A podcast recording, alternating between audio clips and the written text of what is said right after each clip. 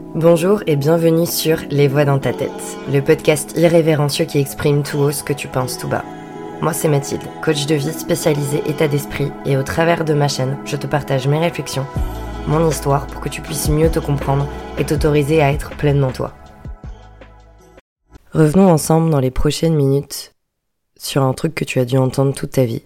C'est que pour qu'un couple dure, il faut faire des concessions. Donc, je vais me faire un plaisir dans cet épisode de démonter cette croyance. Ou du moins de pas la laisser s'installer dans ta tête.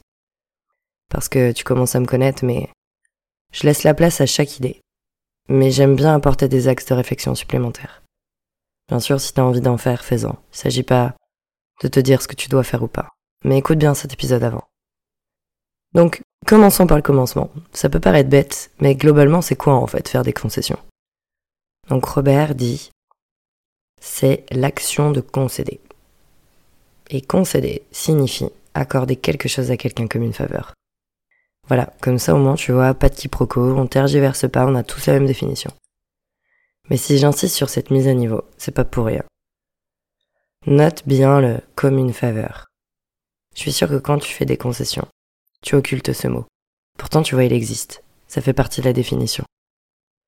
Perso, même moi, tu vois, j'y pensais même plus, c'est vrai. On nous l'a tellement mis dans la tête ce mot. Et on a laissé cette croyance s'installer tranquillement. Que pour qu'un couple marche, il faut faire des concessions. Et ça m'arrive encore de l'entendre, avec mon mec dans ma relation. Oui, mais tu sais, de toute façon c'est comme ça, il faut qu'on fasse des concessions. Ok. Et encore une fois, je te dis pas quoi faire. C'est ta vie de couple, tu fais ce que tu veux. Mais prends bien conscience de ce qu'il y a derrière. Que, en faisant ça, tu crées le schéma inconscient qu'on va te rendre cela d'une façon ou d'une autre. D'où le mot faveur en fait. Tu vois ce que je veux dire? Tu fais des concessions, mais sous condition. Sous condition que ton partenaire aussi. Et tu vas me dire, bah oui, logique Mathilde, c'est donnant-donnant. Non, justement. Tu remarqueras que sur le terrain des concessions, c'est jamais donnant-donnant. Et encore moins égal à égal. Pourquoi je te dis ça? Parce que nous avons tous un système de valeurs différent, une capacité à donner et à recevoir différente également. Donc pour moi, c'est pas l'idée de faire des concessions qui est gênante. C'est qu'encore une fois, on prend tout à l'envers. On se dit que c'est indu, que c'est comme ça, hein, sans comprendre ni ce qui est important pour soi, ni ce qui est important pour notre partenaire. C'est pour ça que bien souvent, il y a embrouille ou incompréhension, rancœur, frustration, etc. Tu vois. Je l'avais étudié en coaching, ça, quand je bossais sur mon émotionnel. J'avais la perception de faire beaucoup de concessions justement dans ma précédente relation. En fait, je ressentais un sentiment d'injustice parce que moi je me laissais de côté pour lui. Justement, et, et, j'avais le sentiment que pas lui. Alors j'arrivais pas à mettre ces mots-là, tu vois, à l'époque, mais c'est tout ce travail qui a fait qu'aujourd'hui j'arrive à mettre les mots dessus, mais je sais pas si tu commences à comprendre là où je veux en venir. Et j'avais rapidement saisi que une fois le travail fait, de un, il m'avait jamais rien demandé. J'avais pris la décision de faire ces concessions toute seule, en fait, de m'oublier. Il m'a rien demandé. Et de deux, lui, il avait pas la capacité et à recevoir tout ce que moi je lui donnais, en fait. Sa capacité à lui était bien plus petite que la mienne.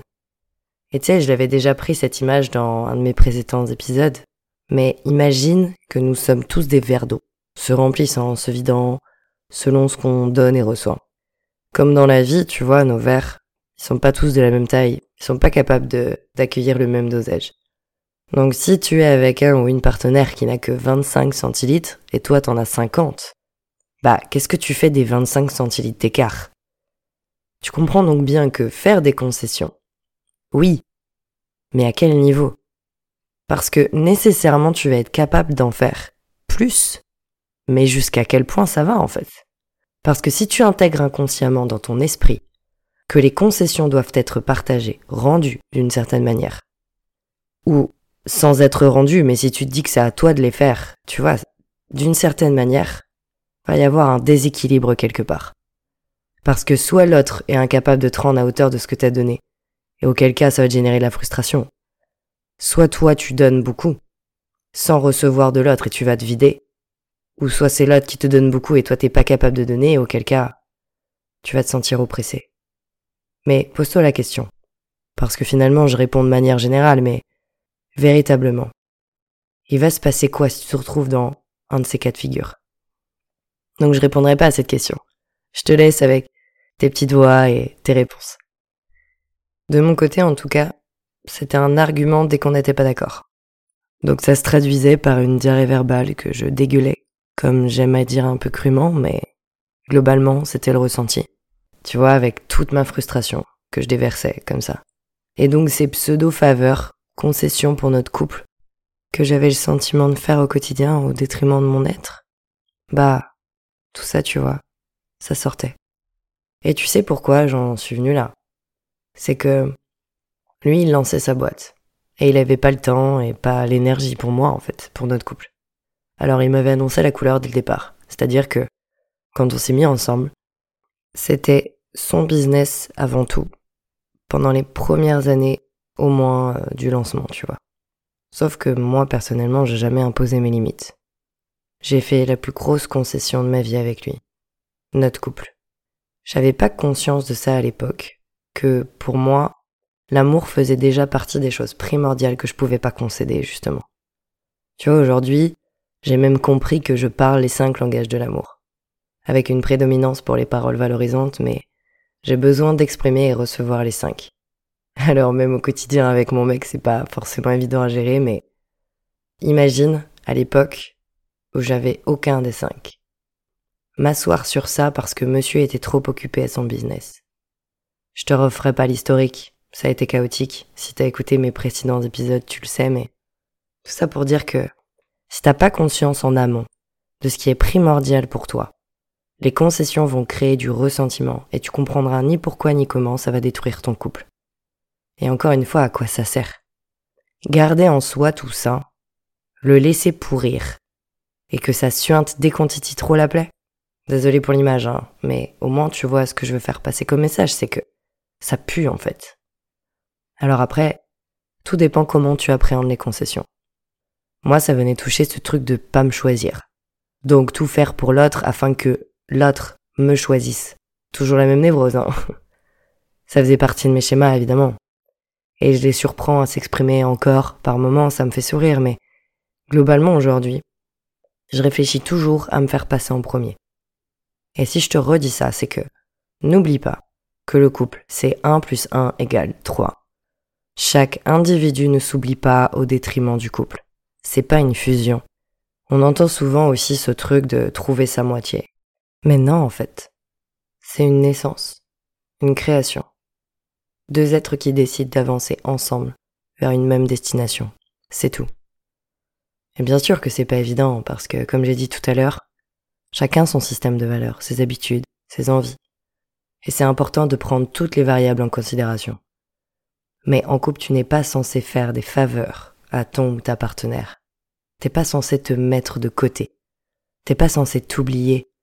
T'es pas censé faire ça dans l'attente de quelque chose, non en fait. Faire plaisir, donner, oui.